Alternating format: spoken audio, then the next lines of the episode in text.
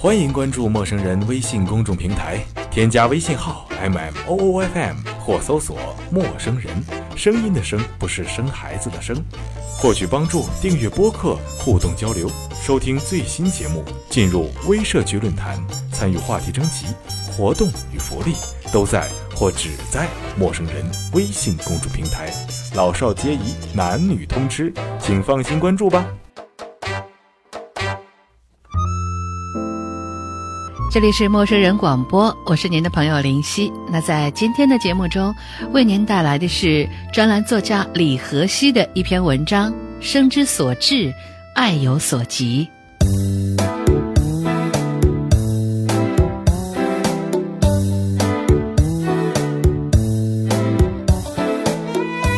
大二那年的暑假，关胜思一如既往的在家里看店铺，店铺不大，但被货物挤满。出街三米也摆满各种生活用品、鲜花、水果。街道不宽，往来车辆又多，总是堵成一团，车笛声、人声嘈杂的，简直要戳破耳朵。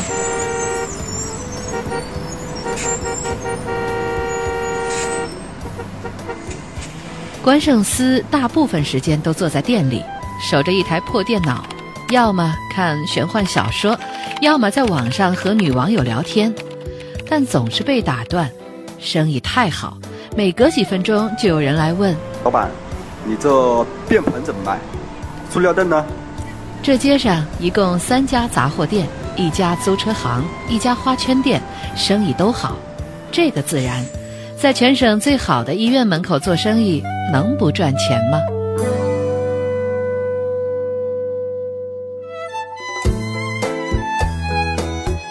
再次见到童颜那天，父母出门进货，关胜思正在网上勾搭一个家在本地、人在上海读大学、叫华静的姑娘。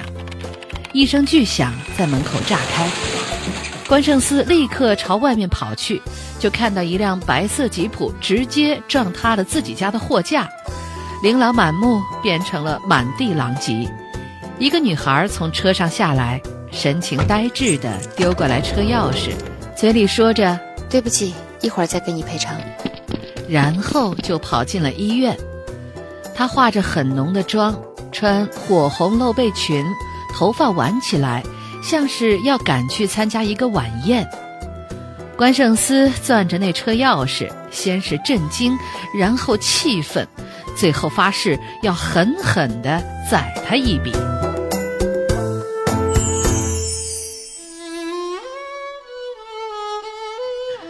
那晚的慈善晚会，童颜有一个小提琴节目，他准备好了一切，然后听到大卫快不行了的消息。大卫是童颜的前男友，叫梁卫，喜欢别人喊他大卫。他们是大学同学，一起上自习课时，他收到过他写在纸巾上的情诗。他坐过他的自行车，从斜坡飞驰而下，然后俩人一起摔进旁边的草地里。他陪她跑步，操场的每一寸土都被他们的脚步扬起青春的尘埃，而在漫天星空的照看下，他们的爱情仿似神迹。他们在一起的时间并不长，十个月。大卫并不是长情的人，像第一眼就爱上童颜，他后来也第一眼爱上了几个别的人。少女时期看《天龙八部》。无论如何也理解不了段正淳为什么会冠冕堂皇的见一个爱一个。后来倒是大卫帮他解读了这种薄情理论。没办法呀。分手时，大卫说：“你不知道多情是美丽的衍生物吗？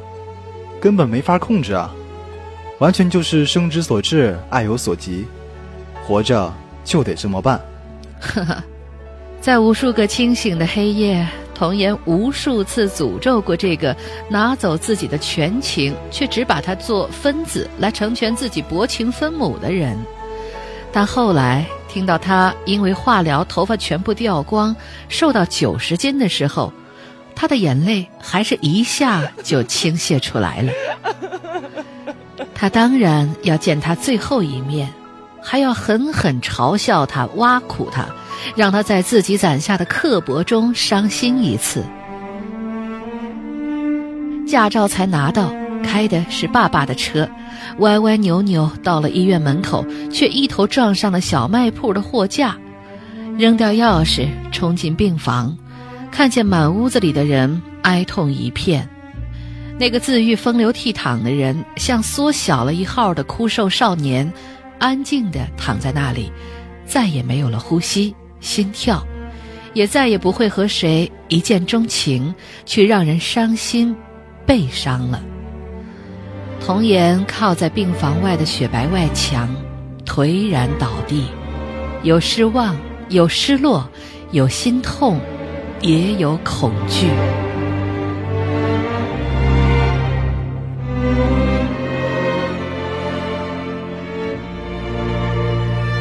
在夕阳如血的傍晚，关胜思才看到那个女人从大门边走来，整个人被霞光沐浴，像一团燃烧缓慢的火，带点耀眼的金。面对着她，他不自觉地感到自己矮小了许多。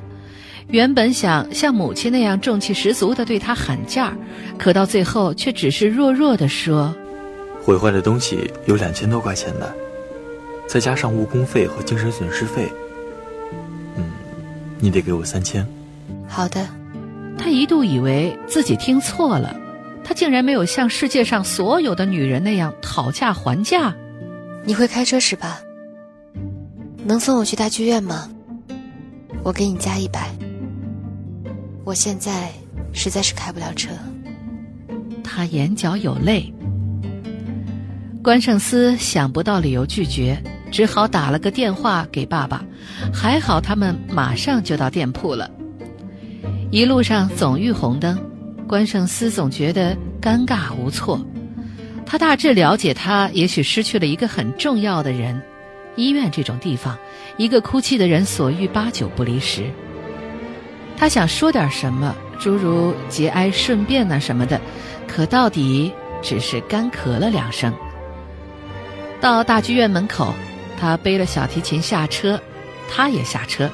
他把车钥匙给他，看他走进去，恍惚去找公交车回家。走了老远才想起，妈蛋，他还没给钱呢。于是又原路返回，靠在他车上等。远远的，他听见剧院内响起歌舞升平的欢声，这是一种完全不同于医院附近的喧嚣和嘈杂。这喧嚣中带有一种让人愉悦的力量，灯光也不同，同样的亮，医院的安静沉沉，这里的却明媚温柔。隐隐的有歌声响起，一首接着一首，每一首后面都伴随了由衷的掌声。掌声这种东西从来没有在医院附近听到过，它意味着赞叹，意味着心在靠近。在度量与美好的距离。后来，他终于听到了小提琴。课本上，朱自清在《荷塘月色》里喊小提琴是樊阿玲，单听名字就足够婀娜动人，倒是很配那个女人。一段很长的 solo，大概是《梁祝》，如泣如诉。他从来没有过这样的等待。像是过了千年，又不过一眨眼之间。他想了许多，也想到钱的事儿。对于自己要什么精神损失费，后悔不迭，自尊心第一次叩问了脸面。而接下来，他想找个地缝钻进去了，因为那女人出来了，喊着他的名字。我想起你是谁了，关圣思，你还记得我吗？面前的女人卸去盛装。直发青脸，他听见脑内一柄大钟轰鸣，说话也结巴了起来。你，你是童颜。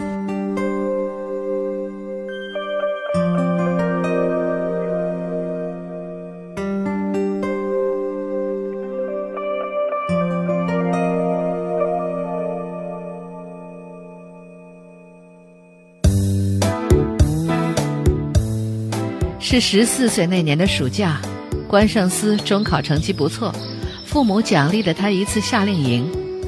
夏令营就设在周边的一个环境很好的县里。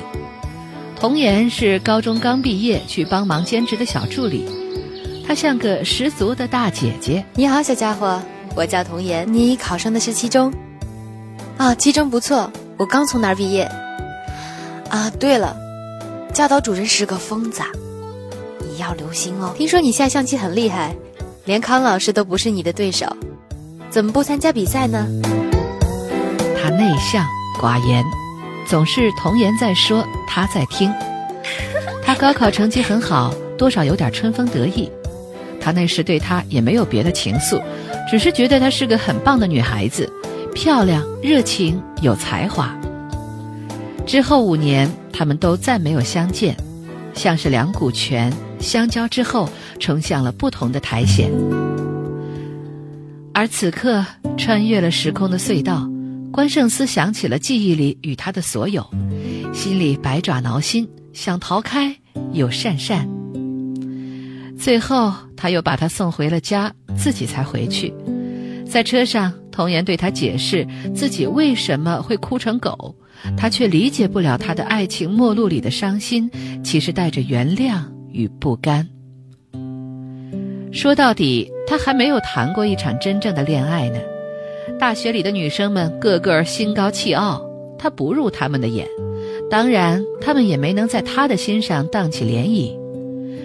他与女网友华静倒是见过一面，在咖啡店里坐坐，看他完全不同于网上，收起锋芒，小心翼翼地害羞着。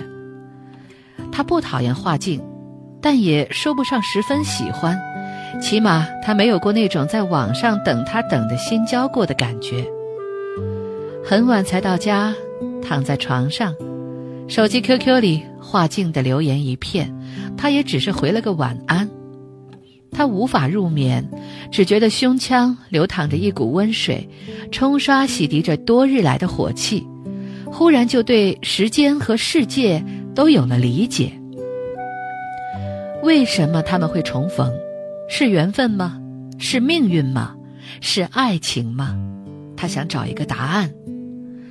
从来没有努力过，不管是在学校还是在家里，都碌碌的日常让他惭愧。他第一次发现自己竟然没有梦想，对未来也没有希冀。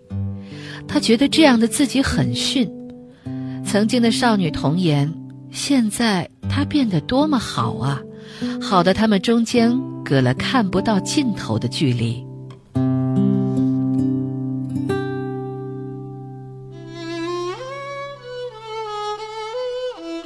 他想把这距离缩短。那次剧院之夜后，有一天他接到了他的电话。关圣思吗？嗯，明天早上能帮我排个专家号吗？我不在市里，不好意思啊，是我妈，老毛病又犯了，想做个检查。嗯嗯，好的好的，谢谢你了。他怕晚起。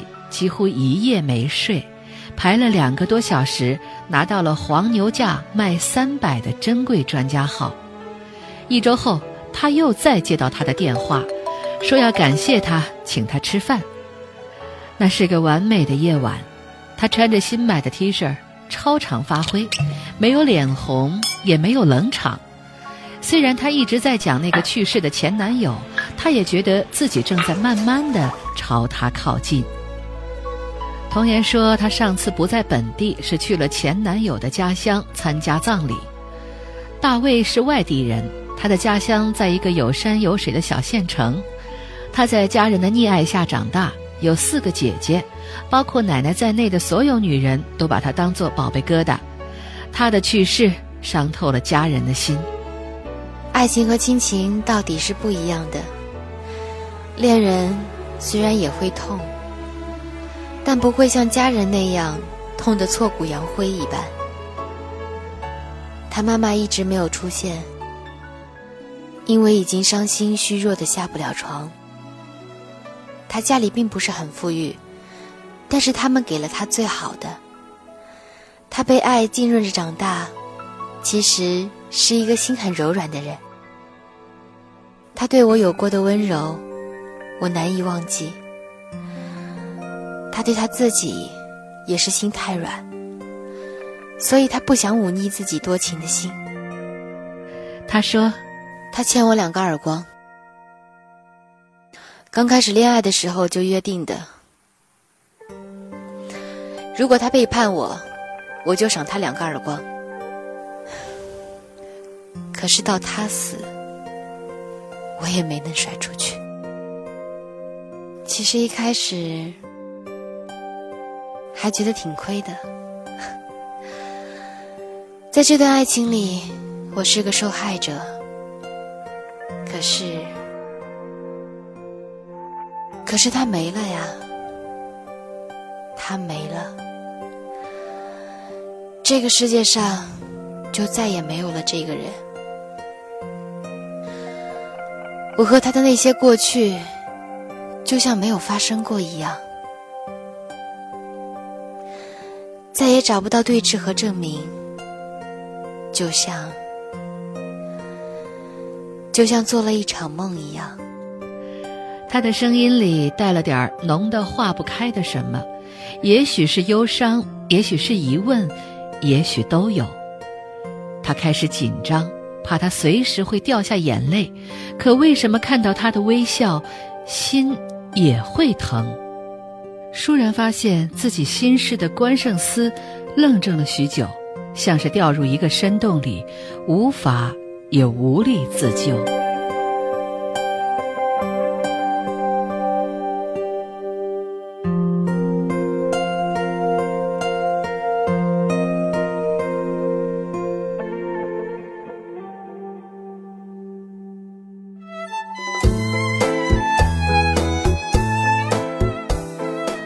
学之前，他没有再见过童言。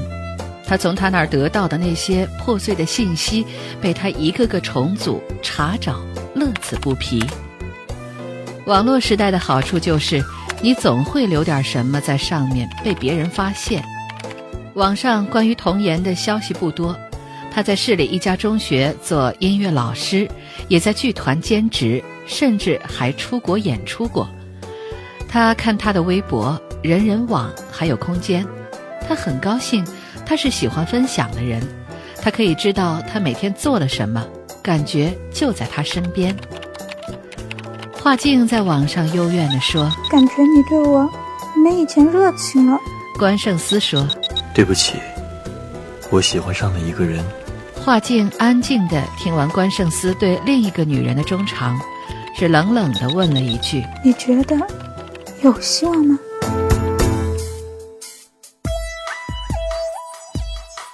没有人会不对爱情抱有善终的渴望。如果爱人只是一轮明月，自然不必费力用心，只需要远观赞美就好。可关胜思想，如果他变成了强大的太阳，明月自然可以绕着他转了。父母永远不能让儿子达成的，一个女人和一个念想就可以。关胜思发现人的身体蕴藏巨大的能量，他要开采挖掘，然后让自己发光。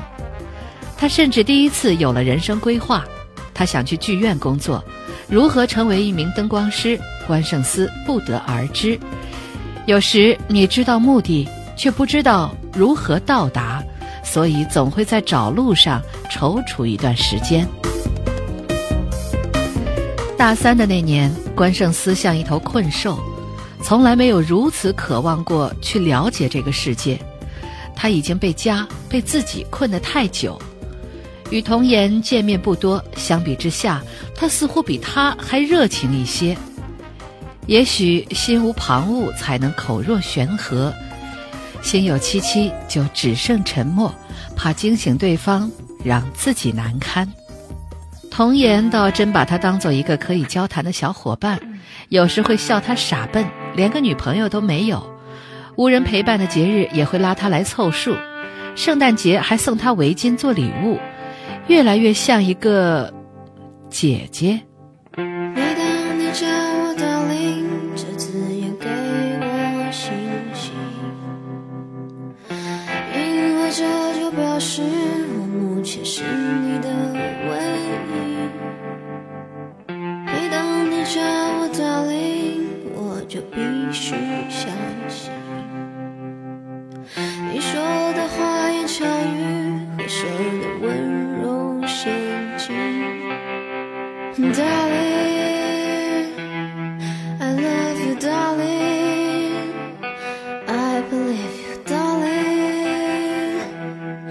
Hate you, darling, but I need you.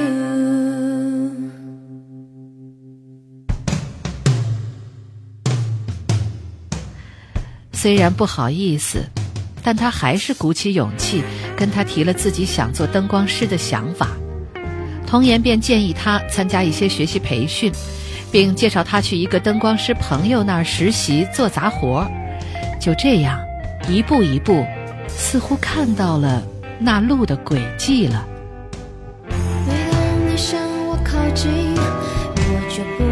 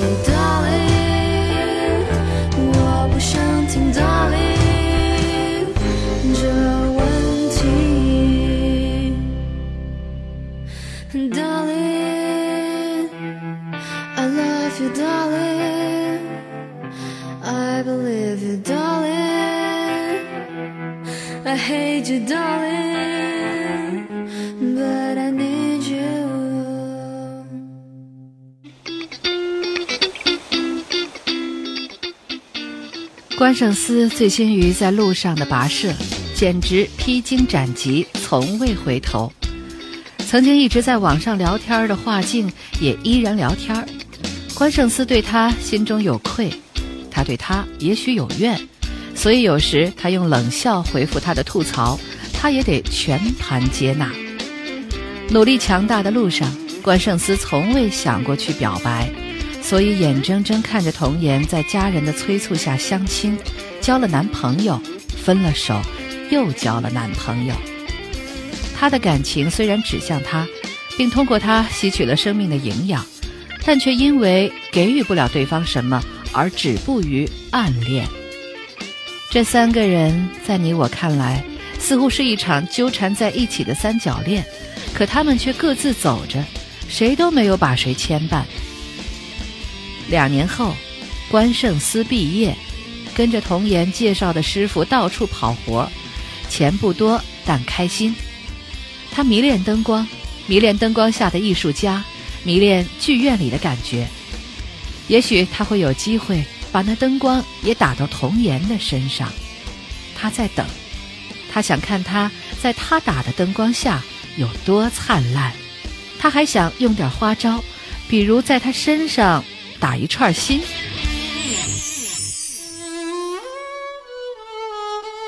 可是他想不到，第一次要打灯光在童颜的身上，竟然是在他的婚礼上。当他递来请帖，并开口请他帮忙的时候，他感觉到一种苦从心底往上翻，到嘴巴里，很多话还没说。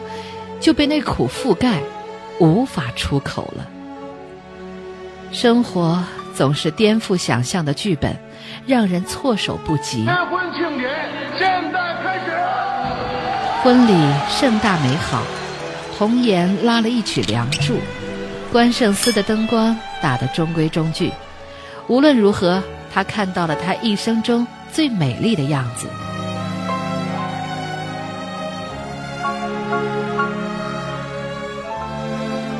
酒席结束后，他把设备装上车，接到画静的微信：“新年快乐啊，大傻子！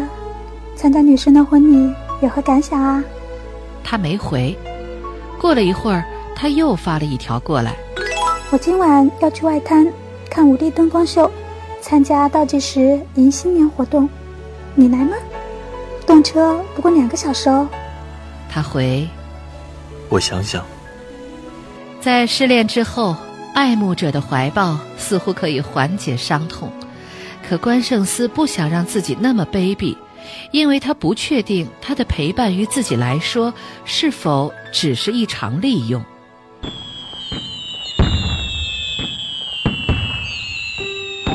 原本晚上要帮师傅打杂去参加跨年晚会，可师傅后来放了他的假，他回了家，家还是老样子，医院也没有因为新年的到来而变得冷清，更没有挂上点什么迎新的喜气。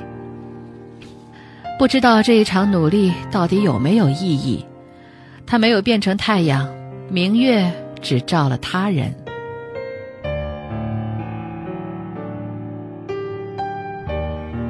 终于决定去上海时，已经晚上。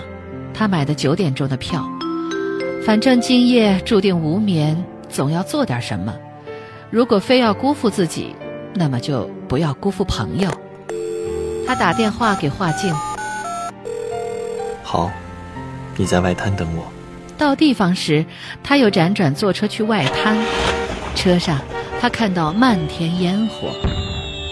这个世界如此热闹，并不只限于一个剧院的歌舞升平。他也不是太惨，起码现在有个姑娘在等着。那是二零一四年的十二月三十一日，广播里听到踩踏事故的消息时，他无法相信自己的耳朵。由于人流规模不断增长，导致外滩人山人海。立刻打电话给华静，却听见一片嘈杂。然后手机被挤掉的声音，前方堵车，他下车飞奔。对于死亡的恐惧，第一次如此强烈地冲击他曾经见惯冷漠的心。他到达时，情况已经得到控制，场面惨烈，警车和医护车驻扎。他再打华静的电话，已经关机。他到处找，不停喊。终于看到蹲在护栏下的画镜，他的心这才放下来，也蹲下来，把他抱进了怀里。搂着他的那个刹那，他终于明白，人必须爱有所及，你爱的人得是你够得着的，而不应在天边。身边的这个姑娘，他够到了，他搂她搂得更紧一些。完全忘记了俩人不过是第二次见面，可既然够到了，他想，总要多抱一会儿。